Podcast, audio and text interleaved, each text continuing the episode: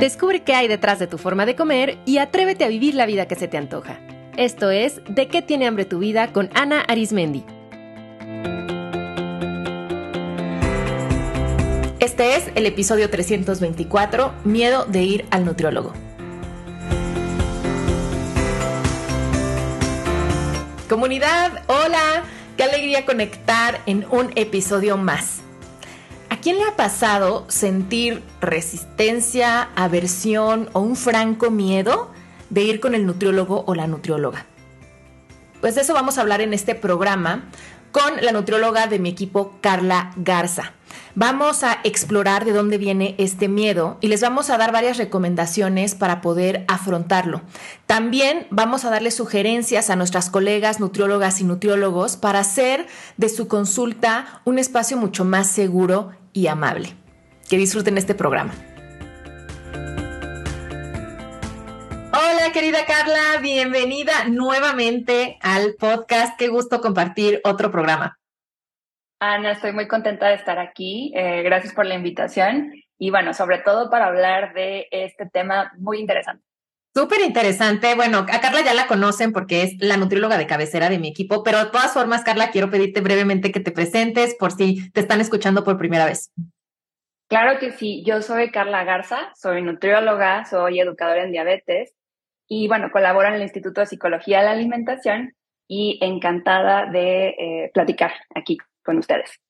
Queremos hablar de un tema que hemos visto frecuentemente en consulta, ¿no? Y, también en personas que conocemos, es de pronto sentir como mucho miedo o mucha angustia de ir al nutriólogo. ¿Tú cómo lo has visto? Eh, la verdad, Ana, es que me parece muy común. Muchas personas llegan a consulta, muchos de mis consultantes, ¿no? Refiriendo de pues, que han tenido experiencias previas difíciles, como en, espacios médicos, pero también pues de nutrición, eh, experiencias como de todo tipo, ¿no? En donde obviamente eh, de pronto puede ser difícil regresar a una consulta de nutrición por el temor que esas experiencias les han ocasionado, ¿no? Que les, que les traen. Y, y bueno, pues hay bastantes puntos que quiero compartir contigo, con ustedes, acerca de por qué hay este temor, pero, pero quiero comenzar diciendo que justamente es muy común y, que la verdad es que muchas personas lo experimentan eh, actualmente, ¿no? Es algo que, que veo comúnmente en la consulta. Sí, fíjate que cuando quedamos en hablar de este tema, me vino a la mente que así como hablamos, y ahora se escucha más, ¿no? De experiencias de violencia médica, o sea, creo que también podemos decir que a veces hay violencia nutricional, o sea, en el espacio de la consulta de nutrición, como podríamos hablar que también hay violencia en espacios de psicología, ¿no? Y, yo sé que es fuerte, pero creo que sí hay que nombrar que a veces se ha vivido violencia, o sea, que de verdad los profesionales de la salud, ¿no? Ejercen violencia abusando de su autoridad en la manera en la que se dirigen, ¿no? A, a los pacientes, eh, incluso en cómo está eh, dispuesto el espacio. Y por eso, o sea, ahorita aquí se trae el término violencia también para normalizar, ahorita que tú decías que es muy común, que obviamente si hemos vivido violencia, aunque no le pongamos ese nombre, pues por protección, ¿no? No vamos a querer repetir esa experiencia, no vamos a querer volver a ir a esos espacios porque ha sido algo que en muchas ocasiones realmente nos vulnera o nos hace sentir inseguras o inseguros, ¿no? Claro, y, obviamente es la labor de un cerebro que trata de protegernos, ¿no? Obviamente mantenernos alejadas, alejados de esas experiencias que, que muy comúnmente, Ana, son experiencias de vergüenza, ¿no? Ahorita tú mencionabas unos, algunos ejemplos y a mí me gustaría mencionar otros. Eh, y, y, muchos de estos puntos que quiero mencionar los he aprendido desde que empecé a hacer el cambio de enfoque, de paradigma, gracias a maestras, maestros como tú, Ana, como muchos, eh, consultantes y también activistas, ¿no? La labor de bastantes activistas eh, que nos hacen conscientes de, de, de, muchas, o sea, desde nuestro lenguaje, desde los espacios, como lo violentos que pueden ser. Y creo que algo que refieren muchas personas, eh, al menos que me, que me han compartido, es el miedo a ir a la consulta nutricional y que se les prohíba o que se les impongan ciertos alimentos, ¿no? Y, el miedo porque también desde su experiencia muchas veces ha sido como él, pues claro, lo puedo hacer por algunas semanas, tal vez meses, pero no es sostenible a largo plazo, ¿no? Entonces, ¿qué viene después? Pues mucha culpa, eh, como mencioné antes, vergüenza, eh, pero también como muy mermado el sentido de autoeficacia. Claro, sí. Y, y, y aparte que sabemos que la restricción hace daño física y psicológicamente, y que claro que no voy a querer regresar como a ese lugar en donde experimenté eso, ¿no? Pero, pero esto, esto, este punto, sobre todo, es como el que se repite mucho eh, o que mencionan muchas personas, ¿no? El miedo eh, eh, a, que se les prohíban alimentos. Y, pasa, ¿no? Que justamente cuando agendan cita, para muchas personas es, incluso sabiendo que es una cita con otro enfoque, tengo que comer todos estos alimentos que, que no sé si me vayan a prohibir. ¿no? Entonces. Sí, sí, sí, yo también creo que ese es uno de los principales miedos, ¿no? Voy y me van a quitar todo lo que me gusta, ¿no? Y casi me van a obligar a comer cosas o que no me gustan o a veces que son muy complicadas, que son muy caras, como todo esto. ¿Por qué otras razones dirías también que tenemos miedo de ir al nutriólogo? Eh, por otra parte, esto que tú mencionabas, ¿no? Llegar a espacios en donde no, eh, que no están diseñados o que no están pensados para la diversidad de cuerpos, ¿no? Eh, para cuerpos que, eh, grandes, ¿no? En el espectro alto del IMC eh, o con alguna discapacidad. Entonces, llegar a un lugar y que la silla sea muy pequeña o que tenga descansabrazos, que los pasillos sean muy estrechos, obviamente la persona se siente pues, no bienvenida, ¿no? Y esto también, aparte de no bienvenida, incómoda, es sumamente violento. yo te comparto, Ana, que la primera vez que, que, me hice consciente de esto fue justamente en mi consultorio, ¿no? Una consultante me dijo, me siento incómoda, eh, no tendrás como otro lugar para sentarme. Y, y ahí caí en cuenta, ¿no? Como de, ok, esto es un problema. O sea, yo no quiero que la persona que está sentada enfrente de mí esté incómoda. Entonces, me parece que ese es otro punto muy relevante, e incluso también en las herramientas, Ana. E, ejemplo, hay, hay espacios en donde a lo mejor tiene que haber una báscula, ¿no? Eh, por temas de dosificación del medicamento, si es con un médico, o también incluso en, nutrición, ¿no? Puede haber cabida como de pronto ese sea un, pueda ser un dato necesario, aunque no, en la mayoría de casos no. Y, y, que sea, por ejemplo, una báscula que no tenga la capacidad de la persona, o sea, del peso de la persona, me parece igual. Eh, la experiencia de muchas personas es pues, justamente no de no sentirse bienvenida, de sentir pena. Entonces creo que creo que es este otro punto muy relevante. Sí, porque desde el espacio físico se está mandando el mensaje de tu cuerpo es incorrecto, es inadecuado, ¿no? Eh, estamos repitiendo el discurso de tu cuerpo no cabe, ¿no? No merece tener comodidad. Y ahorita escuchando que una de tus pacientes te lo pudo decir, o sea, la verdad la reconozco mucho a ella, ¿no? O sea, que pudo entender qué le pasaba y tuvo la fortaleza de decírtelo, porque creo que la mayoría de las personas no, porque como los profesionales de la salud somos personas como de mucha autoridad, y generalmente, digo, a mí también me pasa como paciente, ¿no? Vamos a una consulta de cualquier especialidad y pues vamos un poquito como con nervio, ¿no? Y con la expectativa. Y como todavía mucho esta idea de, no, el que sabe es el especialista, no yo, entonces casi yo me callo y escucho, ¿no? Entonces, ¿cuántas personas se están sintiendo incómodas? Pero claro que no lo van a decir. O incluso pienso que puede ser hasta algo inconsciente, ¿no? O sea, el cuerpo se está sintiendo incómodo, pero la mente no entiende bien de dónde viene esa incomodidad, pero hay una sensación de incomodidad o de inseguridad. Totalmente. Eh, a, veces cuesta poner en palabras como la, propia experiencia, ¿no? Y, justamente también por eso se requieren como más espacios en donde eh, personas puedan como acceder a como información que otras personas como la labor de activistas. Y en el caso de nosotros como profesionistas no también eh, abrirnos a escuchar experiencias de otras personas no y lo que tengan que decirnos me parece como muy relevante. Em, y obviamente también como poquito a poquito yo estoy segura que todos los profesionistas de la salud no eh, eh, hablando específicamente de este tema nutriólogas nutriólogos estudiamos esto porque queremos contribuir al bienestar de las personas y eh, con el compromiso de, pues, no hacer daño, ¿no? Pero esto requiere que tengamos pues, la apertura de, escuchar estas experiencias. ¿Por qué? ¿Qué otros puntos llevan a las personas a tener miedo de ir al nutriólogo? Creo que otro punto muy importante es el lenguaje, Ana. Hay palabras que patologizan cuerpos, ¿no? Desde utilizar la palabra obesidad, eh, sobrepeso, eh, también cómo nos expresamos de los alimentos y de la forma en la que comen eh, nuestros consultantes, ¿no? las personas que van a estos espacios, no, me quedo mucho pensando como esto de es que comes muy mal o es, que comes mucho mugrero o mucha chatarra. Entonces, de, pronto como ser despectivos eh, o utilizar este tipo de palabras para describir alimentos. Yo me acuerdo mucho que en un podcast escuché que una persona estaba compartiendo su experiencia. Eh, decía que ella creció en un hogar en donde pues, sus papás, su mamá como su papá, trabajaban todo el día y que le dejaban eh, lista, a lo mejor a veces le compraban comida rápida o le dejaban un cereal y que fue creciendo escuchando que eso era mugrero, que eso era chatarra, que eso era como descuidado y, cómo se sentía ella al, al, que, bueno, esos son los alimentos que me proveen mis papás, ¿no? Como la vergüenza que sentía y a veces como eh, la culpa también. Y, y, me quedé pensando bastante en esto, ¿no? Como la importancia que tiene el que nos que pensemos antes de, expresarnos de este modo y que seamos bastante cuidadosas, cuidadosos de cómo nos expresamos respecto a los alimentos o eh, el cuerpo de otras personas, ¿no? Fíjate que una frase que he escuchado, ¿no? Que de pronto pueden decir los nutriólogos es, eh, a ver, ¿cómo te portaste esta semana? Exacto. Y es esta parte otra vez de luego, luego hay como vergüenza o, una autoevaluación, ¿no? De, y también de decir, como si no hubo cambios en tu cuerpo, ¿no? Es totalmente tu culpa, qué hiciste mal, qué pasó.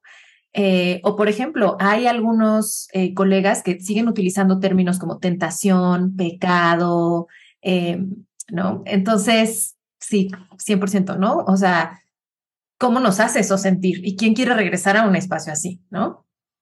Sí, y, aparte como que siento que perpetúa mucho esta dinámica, ¿no? De, y esta jerarquía de yo soy aquí la que sabe, eh, te voy a regañar, este, tú vienes y haces lo que yo digo, y lo tuviste que haber hecho al pie de la letra, entonces como bastante rígido, eh, y aparte como mucho perpetuando esta, esta jerarquía. Y, y, creo que es bien importante hablar de que cualquier acompañamiento, ¿no? O sea, nutricional, psicológico, médico, pues eh, obviamente es una colaboración. Claro, claro. debería de ser de ese modo. Y, me gustó mucho esto que mencionaras, esto de las palabras, ¿no? Como de pecado, pecaminoso, este, ¿no? Y como, como muy orientado también a que la persona sienta culpa. Y creo que nosotros también se nos entrena mucho como para eh, avergonzar a la persona, o sea, como avergüenza a la persona eh, para que sienta culpa y ya no lo haga. ¿no? O sea, es como mucho como el aprendizaje o el cambio desde el miedo, eh, desde la vergüenza. Y claro que es bastante problemático, claro que nadie aprende eh, desde ese lugar. y, y, y, ahora, por ejemplo, para mí es bastante evidente, pero, pero en mis años de formación, ¿no? Que era algo que escuchaba bastante, era como de, ah, ok, bueno, pues se tiene que hacer de ese modo.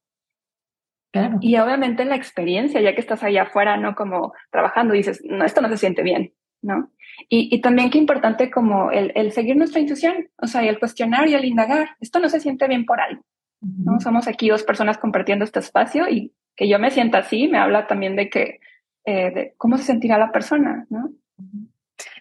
Ahorita que estamos hablando del lenguaje, pienso que también hay que ser muy cuidadosas incluso cuando decimos términos que parecen positivos, ¿no? Dentro de la consulta. Por ejemplo, términos muy comunes también en, nutrición, decir cosas como postre saludable o este antojo saludable, ¿no? Pero también que estamos que solamente este postre o esta forma de preparación es saludable y al final estamos otra vez etiquetando y lo que no es incorrecto y si lo comes estás fallando, ¿no? O también estoy pensando el... Eh, y obviamente eso tiene que ver con el paradigma desde el que se trabaja, ¿no? Pero el estar felicitando por la pérdida de peso, ¿qué hace, no? O sea, pues estamos reformando, de, reafirmando el que, ay, no, qué padre, me siento muy bien porque mi nutrióloga me felicita, ¿no? Y me está dando ese reconocimiento, pero entonces alimenta el, pero qué miedo el día en el que llegue a consulta y no haya logrado esa meta porque sé que ya no voy a tener esa felicitación o incluso voy a tener un regaño, ¿no? Una reprimenda. Sí, sí, claro, ¿no? Y, a mí me ha tocado ver, y obviamente también esto que estoy hablando, quiero aclarar, ¿no? Yo he estado ahí, yo, eh, muchas de estas como, eh, todo lo, o sea, de los puntos que estamos planteando, pues yo he estado ahí y he hecho, ¿no? He hecho daño.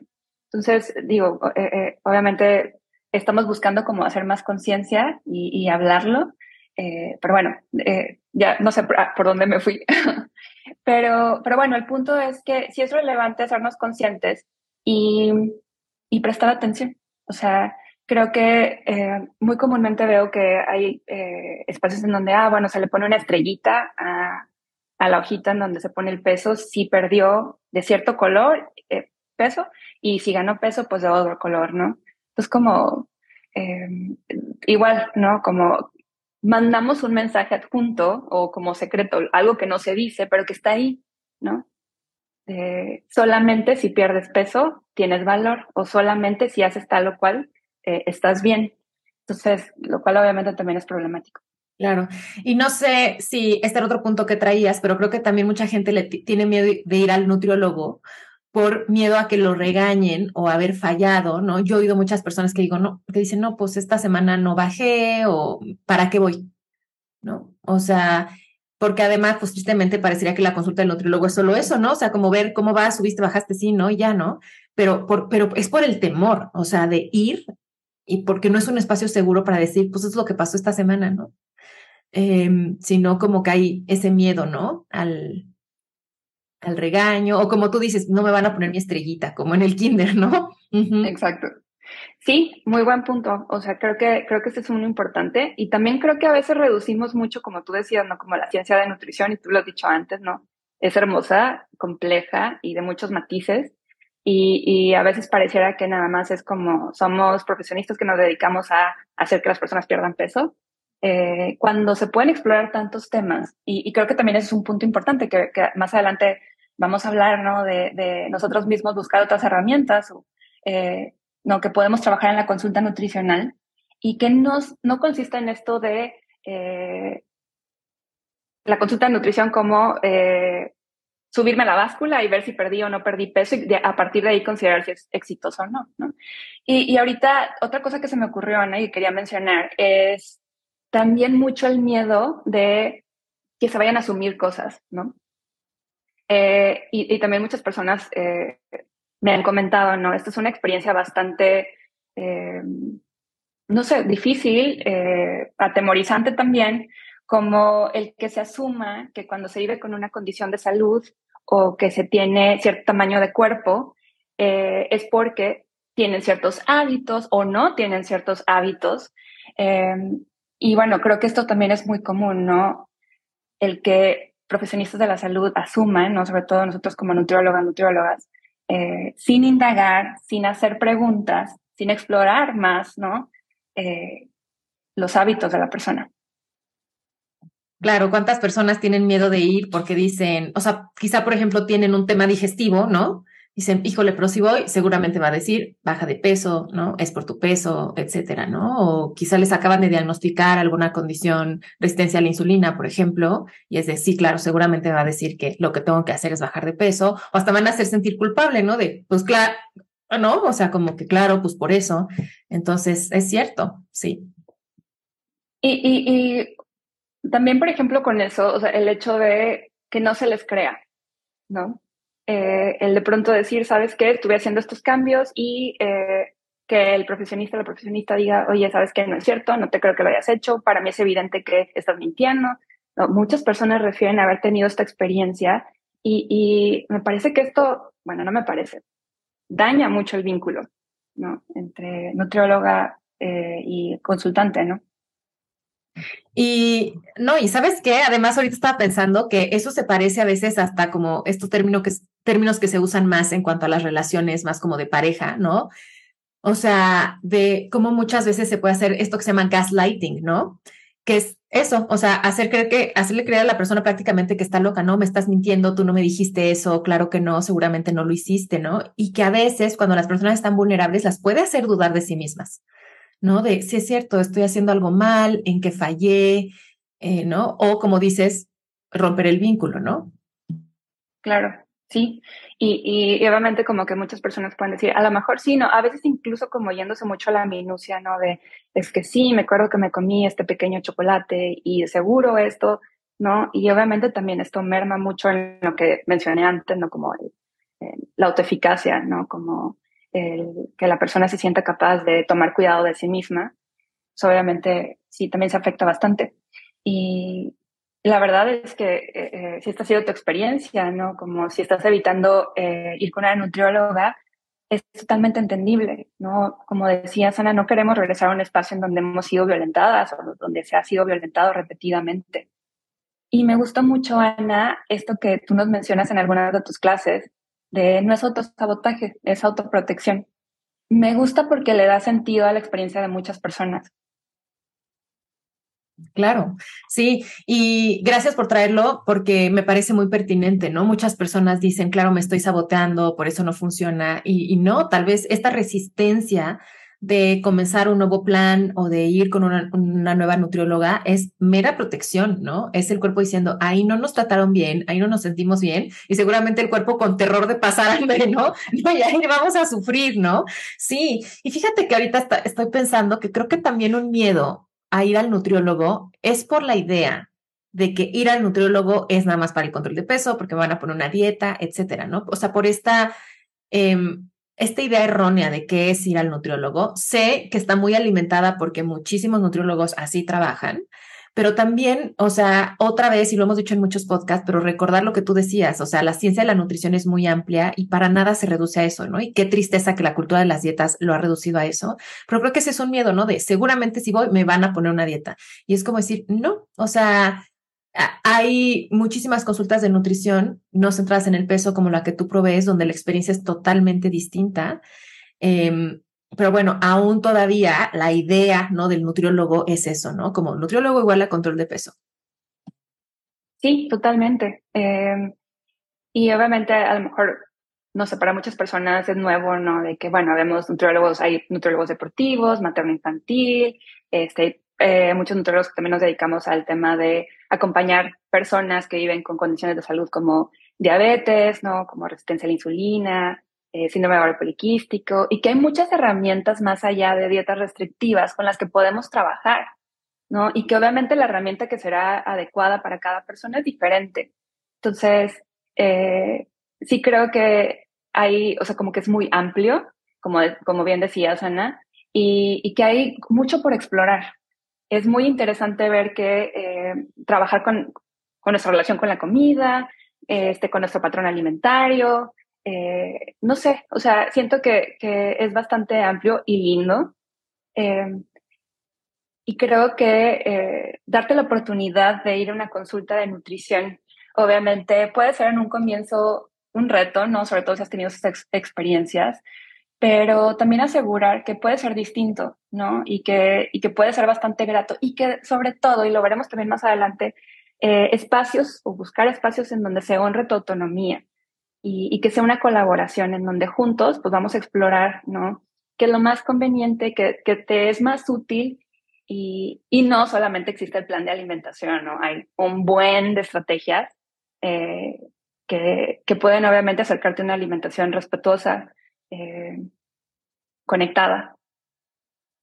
Sí, entonces lo que me encantaría decir es, si ustedes comunidad sienten miedo de ir al nutriólogo, también decir, es entendible, ¿no?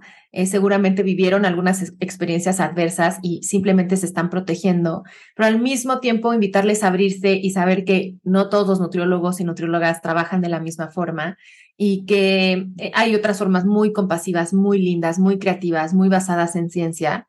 Eh, que les pueden acompañar y ofrecer una experiencia distinta. Y aquí me gustaría preguntarte, Carla, o me gustaría que habláramos de tanto qué pueden hacer los nutriólogos, ¿no? Como para dejar de fomentar este miedo pero también qué pueden hacer las personas que tienen este miedo como para empezar a afrontarlo. Entonces, ¿tú qué le dirías a, pues, a tus colegas nutriólogos, nutriólogas? Pues primero, o sea, esto que, que mencioné al comienzo, ¿no? O sea, estoy segura que estamos en esta profesión porque queremos contribuir, ¿no? A que, o sea, el bienestar, ¿no? De la población, de las personas que acompañamos, pero somos personas con sesgos y nuestro entrenamiento lo refuerza, bueno, ¿no? Así que me parece sumamente importante que podamos escuchar las experiencias de nuestros consultantes, las experiencias, seguir la labor de activistas, eh, y no solo activistas gordas, gordes, también neurodiversas, discapacitadas, aprender y desaprender es lo que toca para poder construir un espacio seguro, ¿no? Y, y, y creo que también esto, o sea, relevante, ¿no? Como de, con todo esto, pues empezar a hacer cambios en la manera en la que nos expresamos y nos comunicamos, ¿no? Que hacer cambios en nuestro lenguaje con el compromiso, como, como he dicho, ¿no? De hacer menos daño. Sí, creo que aquí la invitación es hacer una gran revisión, ¿no? De, de nosotras, de cómo es nuestra práctica y, y no sentirnos abrumadas ni culpables al respecto, ¿no? Saber que si hemos hecho daño no ha sido con una mala intención, es porque estábamos en otro momento, pero que ahora que sí lo podemos ver, es nuestro compromiso repararlo y tomar pequeños pasos, ¿no? No se trata de, ahora me tengo que cambiar de consultorio y ahora tengo miedo de hablar, no se me vaya a escapar algo, ¿no? Es, es, es, es un cambio que se va haciendo progresivo y gradual y, y lo que tú dices eh, me parece muy importante y que puede ayudar mucho a los colegas tomar referencias, ¿no? Entonces decir, a ver quién ya lo está haciendo diferente, ¿no? Y, aprender y tal vez lo están compartiendo en sus redes sociales o, por ejemplo, ir a una sesión de mentoría o incluso yo sé que entre los nutriólogos y las nutriólogas no se usa tanto, como por ejemplo en el campo de la psicología, que en el campo de la psicología, pues sí estamos muy acostumbrados a, yo voy a ir a mi terapia psicológica, ¿no? Que yo sea psicóloga, es más, porque soy psicóloga, voy a mi terapia psicológica, ¿no? Entonces, quizá aquí también invitarlas a, vayan ustedes a una consulta de nutrición y vayan a una consulta de nutrición diferente y vívanlo como pacientes y eso también, eh, pues les va a dar mucha información y les va a ayudar, ¿no? A hacer ese cambio. Me encanta esto que dices, Ana, como el, el estar del otro lado también y, o sea, uno, ¿no? Y también eh, siento que a los nutriólogos, a los nutriólogas tampoco nos, nos hablan mucho de la importancia de la supervisión, ahorita que seas mentorías, ¿no? Eh, pero es sumamente importante, eh, sobre todo cuando, yo creo que siempre, ¿no? Pero sobre todo cuando comenzamos, creo que es muy relevante que, que estemos de la mano de un profesionista, en este caso una nutrióloga, que tenga más años de experiencia, ¿no? Que, que ya haya pasado por esto que estamos nosotros transitando. Entonces, creo que, creo que es bastante importante acuerdo. Eh, iba a decir otro punto, Ana, este, también como esto que dije antes de irnos haciendo de más herramientas más allá de los planes de alimentación. Todas las personas son diferentes y lo que nos acerca una alimentación respetuosa, conectada, como decía antes, pues puede ser igual distinto. Entonces, seguir explorando otras herramientas y otras maneras como de poder acompañar a nuestros consultantes, eh, porque la verdad es que a nosotros nos entrenan mucho como para hacer el plan de alimentación, los equivalentes y demás, pero, pero siento que, que se queda muy corto como que el entrenamiento en cuanto a eh, también estrategias ¿no? para entregar nuestro mensaje, para comunicarnos, para herramientas para trabajar con el tema de, la alimentación, como creo que, creo que a veces sí es como muy eh, reducido, pues. Sí, me encanta lo que dices. Incluso es la invitación hasta ampliar un poco más el campo de acción de la nutrición, ¿no? Como tú dices, o sea, te enseñan a no, lo tuyo es haz la evaluación estado-nutricio y luego, ¿no? Tu plan. Pero también decir, o sea, como no comemos nutrimentos, comemos comida y en la comida entran emociones, contexto y otras cosas, incluso también abrirse a aprender otras herramientas como que parecieran fuera del área de nutrición, ¿no? Como qué tal aprender un poquito más sobre el estrés, aprender un poco más sobre gestión de las emociones, sobre cómo funcionan los pensamientos, porque todo eso entra en juego cuando una persona come, ¿no? O quizá tal vez aprender un poquito más sobre movimiento, como otras cosas. Eh, creo que también, o sea, es bonito, ¿no? Activa la creatividad y tenemos una caja de herramientas más amplia para ayudar a las personas desde toda la experiencia del comer. Sí, eh, eh, me queda claro. Yo creo que también muchos nos vamos dando cuenta ya sobre la marcha, ¿no? En el camino de, híjole, creo que tengo que aprender más de este tema, híjole, creo que necesito más herramientas de estas otras. Eh, y, sabes que ahorita que te escuchaba, Ana, también me recuerdo mucho que, al menos en mi formación, no sé cómo el de, de otros colegas, pero como de, no, o sea, si la persona te empieza a compartir cosas que no tienen nada que ver con lo de la consulta, sí, es decir, no sé, incluso, ¿no? Como si, a veces, por ejemplo, cuando porque como decías tú, ¿no? La alimentación no nada más son nutrimentos, ¿no? Está muy ligado como a nuestras emociones y a muchos otros ámbitos de nuestra vida, aspectos. Entonces a veces en consultas surgen vivencias, emociones y, y, y de pronto, ¿no? Como nutrólogos, al menos a mí me pasaba mucho como paralizarme de, wow, wow, wow, ese no es mi tema, este, bueno, sigamos con lo de cuando, y, y eso también creo que afecta, ¿no? Como a, a el vínculo y, y, también de pronto eh, como el no fluir con la consulta, este también puede como afectar, ¿no? O sea, o puede ser eh, a veces creemos que mientras más herramientas le, le demos al paciente o más le hablemos como de cuáles son los alimentos adecuados, mejor es nuestra consulta, pero muchas veces nuestra consulta puede ser eh, mejor cuando nos abrimos a escuchar, a atestiguar, ¿no? Acompañar, a sostener a, a nuestro consultante, ¿no? Para mí, yo siento que el cómo hagamos sentir a la persona que estamos acompañando es igual de importante de lo que le digamos y las estrategias eh, que le compartamos. Es igual de importante. Pero como tú dices, nos han formado, e incluyo también a otras especialidades de la salud, a lo más importante son las estrategias. ¿no? Y céntrate ahí, céntrate ahí. Eh, cuando el cómo hacemos sentir a la persona, eso puede ser clave para que siga el tratamiento. Eso sí es clave, ¿no? Eh, y para que regrese y para ir sanando. La verdad, esto que, o sea, yo lo nombro así, o sea, hay, trauma, puede ser traumático el haber ido a experiencias violentas, ¿no? De cualquier especialidad. Entonces, ir sanando, ¿no? También es ese trauma que queda. Oye, y ahorita que decías, también decir, claro que es normal que cuando sale algo en consulta que sentimos que no lo sabemos manejar, que nos sintamos abrumadas, ¿no? Y decir, oye, ¿esto qué no? Entonces también reconocerlo, pero tomarlo eso como una invitación a decir, bueno, creo que tengo que conocer más, porque déjenme decirles, queridos nutriólogas y nutriólogas, que para mí hagan de cuenta que la comida es como la llave que abre una puerta. Entonces, sí o sí, cuando estamos hablando de comida se va a abrir una, se va a abrir una puerta y lo que hay cruzando esa puerta, sepa qué es. Pueden ser, o sea, relaciones, puede ser hablar de la familia, hablar de la cultura, o sea, hablar de 80 cosas. Entonces, si estamos trabajando con una llave tan poderosa, pues no quiere decir que vamos a poder arreglar y entender todo lo que hay en esa puerta, pero sí poderlo recibir y darle la bienvenida. Sí, me encanta esto, Ana, porque igual a veces a lo mejor vamos a tener entrenamiento para trabajar con eh, ciertos temas, pero por lo menos dar ese espacio seguro para decir yo te escucho, este, sostengo, ¿no? Este espacio. Aquí todo es eh, Exacto. Eh, el punto que como que me parece así como crucial y que le he venido mencionando es el de recordar que es una colaboración, dejar de lado esa jerarquía en donde se hace lo que yo digo eh, y no olvidar que la persona es la experta en su cuerpo. Respetar su autonomía es prioritario. Entonces, creo que esto es un recordatorio que, que nos tenemos que hacer constantemente, porque aparte, si es mucho como esto de eh, querer arreglar o solucionar eh, no a la persona. Y obviamente también esto hace sentir como bastante invadida. el no pedir consentimiento, obviamente también creo que es problemático, ¿no? Y, y, recordar esto, ¿no? La persona es experta en su cuerpo, eh, hay que respetar su autonomía, eso es prioridad. Sí, recordar que es natural que nosotros vayamos generando como una expectativa, ¿no? O, que tengamos como una agenda, pero saber que esa siempre está en segundo lugar. Lo más importante es lo que la persona quiera y si eso, si nosotros pensamos diferente o consideramos diferente, eso lo tendremos que gestionar nosotros, ¿no? O sea, a lo que tenemos que hacer es acompañar a la persona. Sí, 100%. Oye, Carla, y ahora pensando en las personas que tienen miedo de ir al nutriólogo, pero que se beneficiarían muchísimo de ir, ¿tú qué recomendarías? O sea, ¿cómo ir afrontando ese miedo?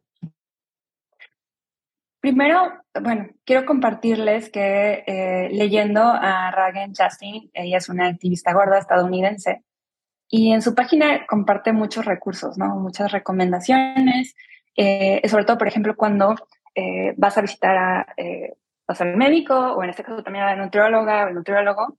Este, y, y, algo que me gusta mucho de lo que ella menciona en estos puntos es el recordarte que estás en tu derecho de exigir atención libre de vergüenza. ¿no? Principalmente esto, ¿no? Ryan, e, ella habla justamente de que te recuerdes esto.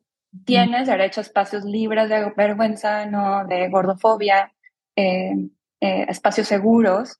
Y y justamente ella sugiere esto, ¿no? Que, eh, comentar, te pediría que primero no hagas daño y me brindes atención libre de vergüenza.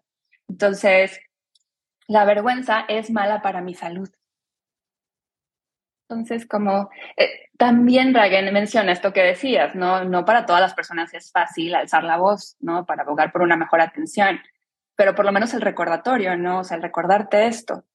Y, obviamente también eso también abre a buscar espacios en donde se tenga una práctica antiopresiva, de liberación corporal, informada en trauma, como lo ideal, ¿no? Ahorita con, desde la pandemia, pues eh, se han abierto más espacios en línea cuando las personas que vivimos en ciudades en donde a lo mejor no, no hay como mucho el acceso a profesionistas que tengan esta práctica. Eh, y, y, bueno, cuando se tenga la, la oportunidad, la posibilidad, eh, eso también sería como idóneo. Me encantó esto que nos compartes, este recordatorio de que nosotros como pacientes tenemos derechos. Y el primero es el derecho a, que se nos respete, ¿no? Como seres humanos, que se respete a nuestro cuerpo. Eh, recordar también estamos pagando por un servicio y por eso tenemos el derecho también de recibir un buen servicio, un servicio de calidad, ¿no? Eh, y tenemos el derecho de, de, decir, ¿no? Cuando no nos estamos sintiendo cómodas o cómodas o no sentimos que estamos recibiendo, ¿no? El servicio que merecemos. Entonces, creo que todos los pacientes del mundo, ¿no? Necesitamos como empoderarnos en ese sentido, ¿no? De recordar que, que también nosotros tenemos una voz en este proceso, así como tú ahorita le estabas recordando a las colegas nutriólogas, ¿no? Que esto es una colaboración, creo que las pacientes también tenemos que recordar esto. Esto es una colaboración, entonces mi voz como paciente es tan importante como la voz de la especialista, ¿no? Y yo tengo derecho a ser escuchada y a sentirme cómoda y segura. Exacto, y también como el tema del consentimiento, ¿no? Que al final recordar, ¿no? Este espacio es para que tú, o sea, que tú decidas, que tú elijas lo que sea que tú consideres que te es útil, ¿no? O sea, obviamente el profesionista eh, te acompaña, te guía, te proporciona recursos, ¿no? Pero es importante que, que no olvides esto, ¿no? O sea, que, que al final tienes la autonomía de decidir, o digamos que esto es lo ideal, ¿no? Este, pero recordar esto, o sea, como eh, el que tú puedas elegir, o sea, buscar también espacios en los que, tú puedas elegir, ¿no? Y si no los hay, como buscar ese, exigir ese derecho, ¿no? Como, como decías antes, Ana. Este, y también lo que he platicado con personas que acompaño, ¿no? Que también en espacios que, en donde he leído eh, y que he aprendido mucho, es que muchas veces incluso teniendo acceso a espacios seguros, ¿no? Desde otros enfoques, ¿no? Eh, y el miedo sigue ahí, o sea, para muchas personas, ¿no? Incluso um, siendo conscientes, no, ok, estoy trabajando desde otro lugar, eh, eh, esto no son dietas restrictivas, eh, etcétera. Para muchas personas el miedo sigue ahí y sigue siendo de pronto a lo mejor como una barrera, ¿no? Para poder eh, darle seguimiento a, a, el acompañamiento, a la atención y demás, ¿no? Como para, para el autocuidado. Eh, y claro, esas experiencias quedan como grabadas en nuestro cuerpo, y, puede ser un reto de pronto como de la noche a la mañana dejar de sentirlo, ¿no? Pero sí creo que es importante recordar continuamente que ahora se está en un lugar seguro, que se está trabajando desde otro lugar, eh, aun y cuando se tenga una condición de salud que amerite prestar atención, por ejemplo, al tipo de alimentos o a la cantidad, recordarse que tienen esa autonomía de elegir y de decidir. Eh, y en lo individual eso también implicará hacer pues pausas, eh, muchas pausas, respiraciones, escribir, ir a terapia, ¿no? Hacer mantras. Entonces. Me encanta esto que dices porque yo también quería mencionar darle espacio al miedo, ¿no? Y, y, trabajarlo y decir, bueno, este miedo está aquí, ¿no? Y como encontrar recursos para trabajarlo. Incluso a veces se necesita hasta apoyo psicológico. Fíjate que ahorita me acordé de una paciente que hace muchos años me consultó porque tenía miedo de ir al nutriólogo. Y a mí como que me sorprendió el motivo de consulta, o sea, yo no lo había escuchado así, ¿no? Y también era el médico, por, y ella sí había tenido una experiencia adversa muy, muy clara, ¿no? Que había involucrado cirugía y cositas así. Pero dije, qué, qué increíble que lo tenga tan claro. Y claro que eso que es un motivo válido, o sea, ¿no? Es, es realmente también se llama trauma médico, ¿no? Por ejemplo, cuando has vivido una situación, una cirugía, un tratamiento que salió mal, no te trataron bien, pero eso puede ser en cualquier. Entonces, si necesitamos ayuda, o sea, buscarla, ¿no? Y no hay nada de vergüenza en ello. Y sabes también yo que quería decir em, que una vez que se ha encontrado a ese profesional de la salud, ¿no? Con, con quien nos sentimos ya cómodos, ese, ese nutriólogo que trabaja compasivamente, respetuosamente, que también una forma de afrontar el miedo es hablar con ese nuevo nutriólogo del miedo, ¿no? O sea, qué bonito decir, oye, tengo miedo de este proceso, ¿no? Me, me ha ido mal en otras experiencias, tengo miedo de que eso vuelva a pasar, como abrir una sesión de nutrición, creo que también podría ser muy útil. También, obviamente, el, al nutriólogo que tú estás consultando por primera vez, no vas a ver que tú estás viviendo eso, no es adivino, ¿no? Pero si le hacemos saber que hemos tenido experiencias antes adversas y que por eso nos sentimos un poquito titubeantes o estamos dudando, eh, creo que eso también no puede, puede abrir mucho a que la, a, que la relación pues, sea más cercana y también a que el nutriólogo entienda tú cómo te sientes y que te pueda ayudar en ese proceso. Me gusta porque aparte es como abrir el diálogo y, y, obviamente también como, como también nosotros hacer más conscientes, ¿no? Como de, esta ha sido tu experiencia, entiendo que te sientes de este modo. Y algo que a mí me gusta decir mucho a mis consultantes es, siéntete con la confianza de hacerme saber cuando algo no te parezca o algo no te lata. Me encanta. Eso es bienvenido en este espacio, ¿no? Y, y obviamente me ha pasado, ¿no? Como decir, oye, ¿sabes qué? Esta herramienta, ah, de pronto como que como que no me está gustando. O sabes qué, Carla, me gustaría que, y, y, me gusta porque entonces ahí comienza la colaboración, ¿no? O sea, eh, eh, de que podamos construir en conjunto este, eh, este espacio, como la manera en la que quieres trabajar. Entonces, y obviamente a veces eso implica prueba y error, pero lo importante es, es, nosotros, uno, estar abiertos al diálogo y, y también como consultantes saber que, que, tienen el derecho de decirlo y, y que obviamente es importante también como eh, platicarlo para, para también, ¿no? Cuando se tiene este miedo y empezamos a hablar de que, bueno, este es tu miedo, eh, ¿cómo puedo, qué puedo aportar yo o cómo puedo ayudarte para que te sientas más segura, ¿no? Y también ahí pienso como en lo relevante tener también ese tipo de herramientas, ¿no? Como nutriólogos, pero, pero bueno, sí, muy importante esto que mencionas, Ana.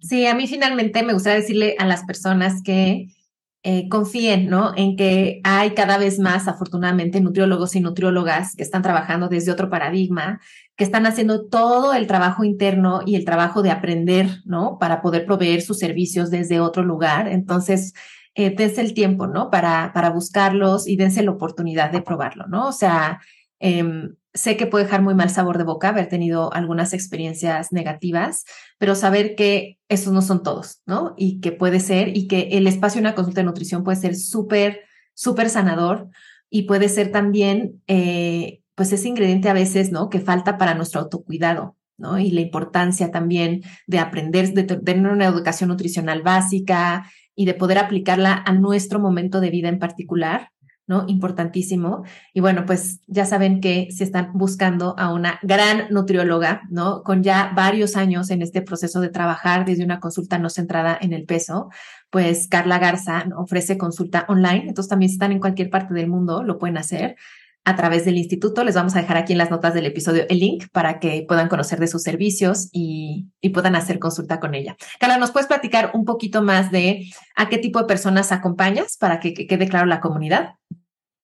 Claro que sí, Ana. Yo eh, acompaño a personas que viven con un diagnóstico de diabetes tipo 2, em, resistencia a la insulina, em, hipotiroidismo, eh, también personas que tienen una cirugía bariátrica como una manga gástrica o un bypass, eh, personas que están recuperándose de un trastorno de la conducta alimentaria o desórdenes alimentarios, ¿no? Eh, personas que quieran recorrer ese camino, ¿no? De, desde el modelo, por ejemplo, de alimentación intuitiva, alimentación conectada. Eh, soy educadora en diabetes también, así que eh, también desde ese lugar, como con programas educativos de, de, de educación en diabetes, entonces, eh, esa es la población con la que trabajo y bueno, pues ya saben, pueden agendar una cita gratuita en el Instituto de Psicología de la Alimentación y con gusto resolveré sus dudas, sus preguntas, porque de pronto puede haber como bastantes, ¿no? Sobre todo cuando se trabaja desde otro enfoque. Entonces, eh, ese espacio de la sesión gratuita es justamente para conocernos y para resolver sus dudas. Sí, de verdad aprovechenlo. Es muy natural y hagan todas sus preguntas de pronto saber, bueno, ¿Cómo es una consulta de nutrición no centrada en el peso? Entonces, ¿qué vamos a hacer? ¿Me vas a dar un programa? ¿No me vas a dar un programa? ¿Cómo es? Todas esas dudas eh, se las puede aclarar Carla. Entonces, y nada como conocer a una persona, ¿no? Creo que también es muy importante saber si haces clic, no haces clic. Entonces, darse la oportunidad de conocerla. Nuevamente, en las notas del episodio va a estar el link directo para que puedan hacer una cita con Carla. Carla, te agradezco muchísimo que hayas compartido esto tan importante. Gracias por la invitación, Ana. Me encantó tener esta conversación contigo. Les mando un abrazo comunidad y hasta el próximo episodio. Esto fue De qué tiene hambre tu vida con Ana Arismendi. Para más información visita www.dequetienehambretuvida.com.